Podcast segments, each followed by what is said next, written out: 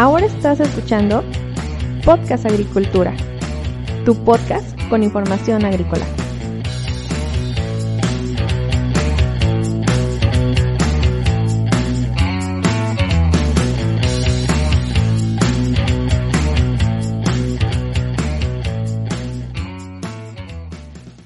Hola, ¿qué tal? Te saludo nuevamente. Yo soy Olmo Axayacat y antes que nada te quiero invitar a que visites blogagricultura.com, mi blog con información agrícola, en el cual podrás encontrar información sobre estadísticas, investigaciones y tecnologías agrícolas, así como sobre nutrición vegetal y agricultura en general.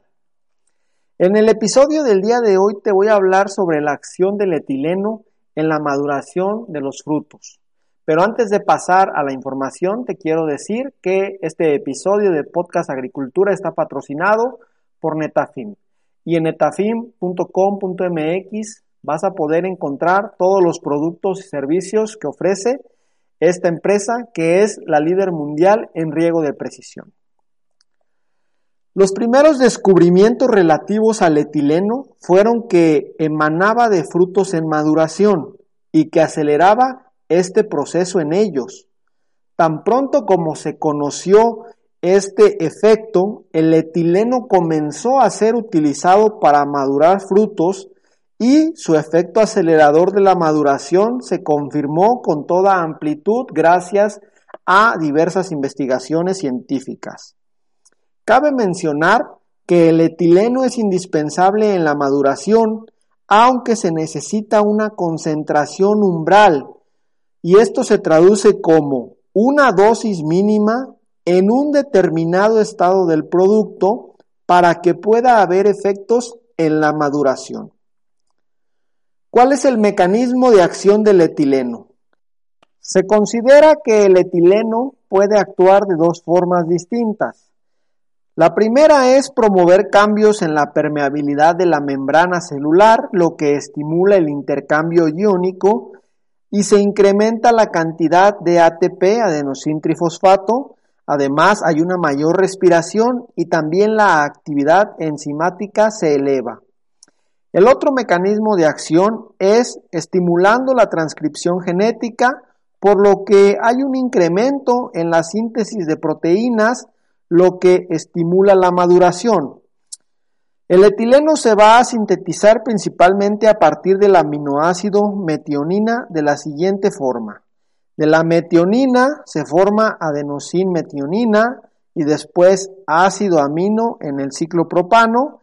Del ácido amino pues se deriva por ahí eh, algo de dióxido de carbono, algo de C2H4 que es un azúcar y para esto tiene que intervenir oxígeno. Las evidencias que se tienen respecto al mecanismo de acción del etileno son las siguientes. Durante la maduración se incrementa la actividad enzimática y aparecen nuevas enzimas. Además, hay inhibidores proteínicos que bloquean la maduración, como eh, los pertenecientes al ciclo hexamida, y se presenta la síntesis de ARN eh, mensajero poco antes de la maduración. Además, hay salida de iones por las membranas. El etileno presenta una serie de características como son las autocatálisis y la autoinhibición. También puede ser afectado de, de forma inversamente proporcional por el CO2 y directamente proporcional por la temperatura, oxígeno, respiración y daños.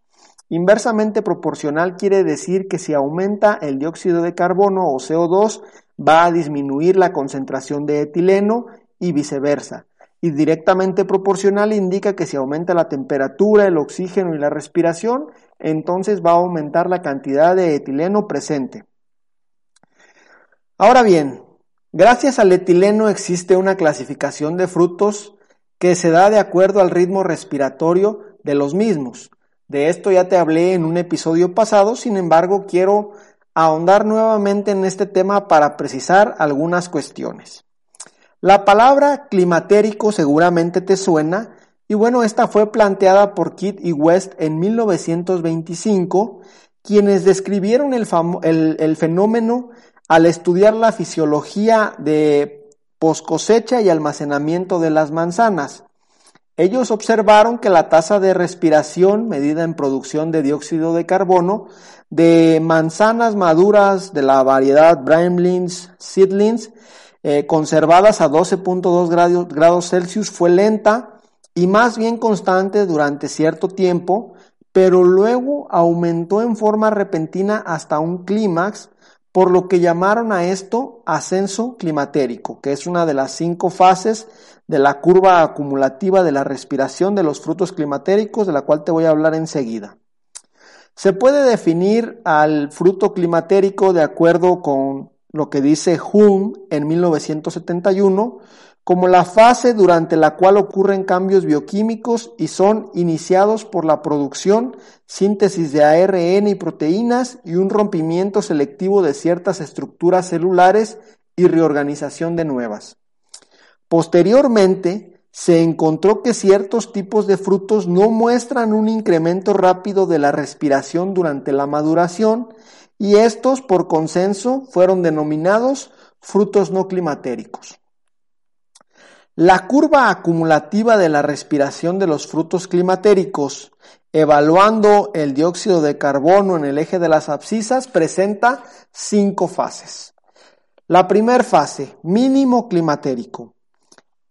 Ocurre cuando la curva de la respiración llega a un mínimo y puede coincidir con el punto de madurez fisiológica. En este estado es cuando el fruto, si se corta, madura normalmente por sí mismo, desencadenándose una serie de reacciones hasta llegar a la madurez de consumo. Fase o etapa número 2 de la curva es el ascenso climatérico. Este es un ascenso brusco en la tasa de respiración y está limitado por el punto máximo a donde llega esta tasa. Coincide con la madurez de consumo, que es cuando la fruta tiene las características óptimas organolépticas para ser consumida. Luego tenemos la fase o etapa número 3, que es el máximo climatérico.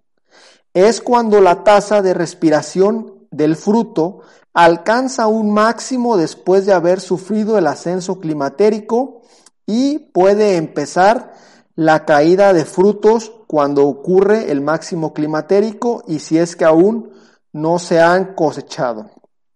Luego está la fase o etapa número 4 llamada senectud o envejecimiento y en este punto la etapa de respiración vuelve a tener un incremento aunque es menor que el anterior y ocurren ciertos eventos que son irreversibles, así como rompimientos celulares. Este incremento solo se presenta si la respiración se está evaluando con base en el dióxido de carbono desprendido.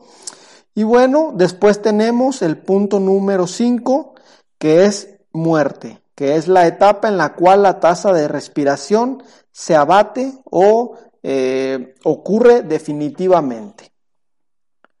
Bueno, pues hasta aquí la información que te quería comentar el día de hoy. Muchísimas gracias por escucharme. Hasta luego.